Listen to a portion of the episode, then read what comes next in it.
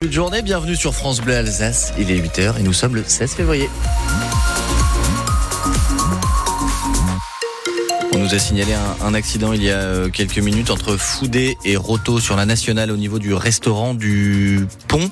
Sens Roto, Foudé, camion et voiture. Voilà ce que Lionel nous a euh, signalé 03 88 25 02 02 pour toute info trafic. Ciel chargé, ciel couvert en Alsace, des gouttes de pluie euh, cet après-midi.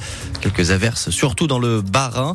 Température très douce en ce début de journée, entre 5 et jusqu'à 12 degrés, 16 au meilleur de l'après-midi. L'actualité avec vous, Émilie Pou, la ville de Strasbourg donc ses menaces à exécution. Elle a décidé de porter plainte contre l'État, un recours contentieux cette fois devant le tribunal administratif avec quatre autres villes, Grenoble, Lyon, Rennes et Bordeaux.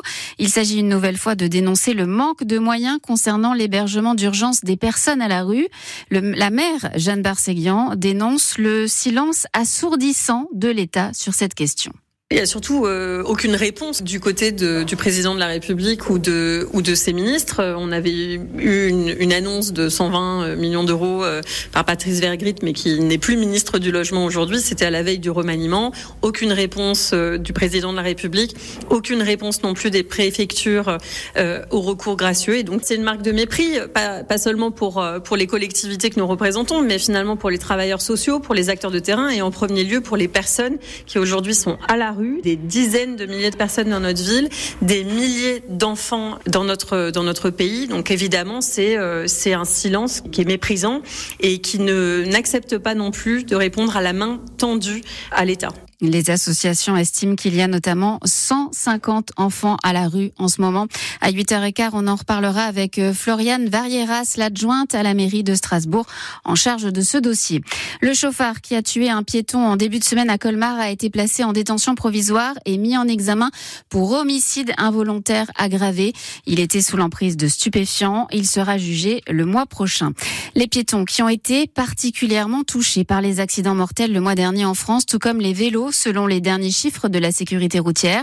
240 personnes ont trouvé la mort, c'est 6% de plus par rapport à l'an dernier sur la même période. C'est une information France Bleu Alsace. Face aux problèmes récurrents rencontrés sur certaines lignes TER, la région Grand Est va en racheter une partie, notamment les 150 km de voies de la Bruche et du Piémont entre Molsheim et Pinal et entre Molsheim et Célestat. L'idée est de les remettre en état avant l'ouverture à la concurrence. Le même rachat est envisagé sur la ligne Lauterbourg-Strasbourg. Les trains du futur opérateur devraient circuler à partir de 2027. Et puisqu'on parle de train, la grève se poursuit aujourd'hui, tout le week-end aussi, à l'appel des contrôleurs, avec un TGV sur deux en moyenne. En pleine vacances scolaires, le mouvement fait grincer des dents et la droite relance le débat. Éric Ciotti, le patron des LR, veut interdire la grève pendant les vacances. Il veut déposer une proposition de loi sur cette question.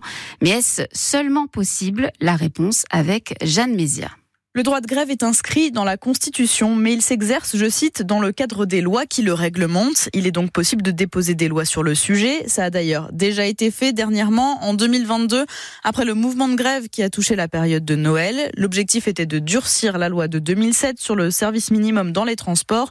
Sans résultat, aujourd'hui, les républicains veulent déposer une loi pour interdire les grèves pendant les vacances scolaires.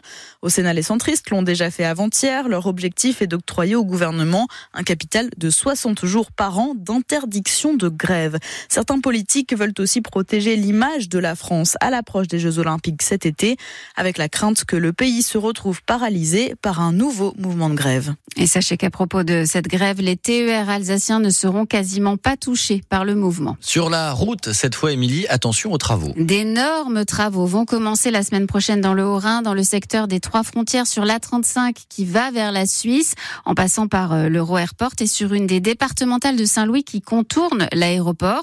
L'autoroute va être élargie, un échangeur va être créé dans un secteur particulièrement accidentogène emprunté par 40 000 personnes chaque jour. Il y aura donc des perturbations, mais la CEA va essayer de faire au mieux selon Frédéric Biry, le président de la CEA.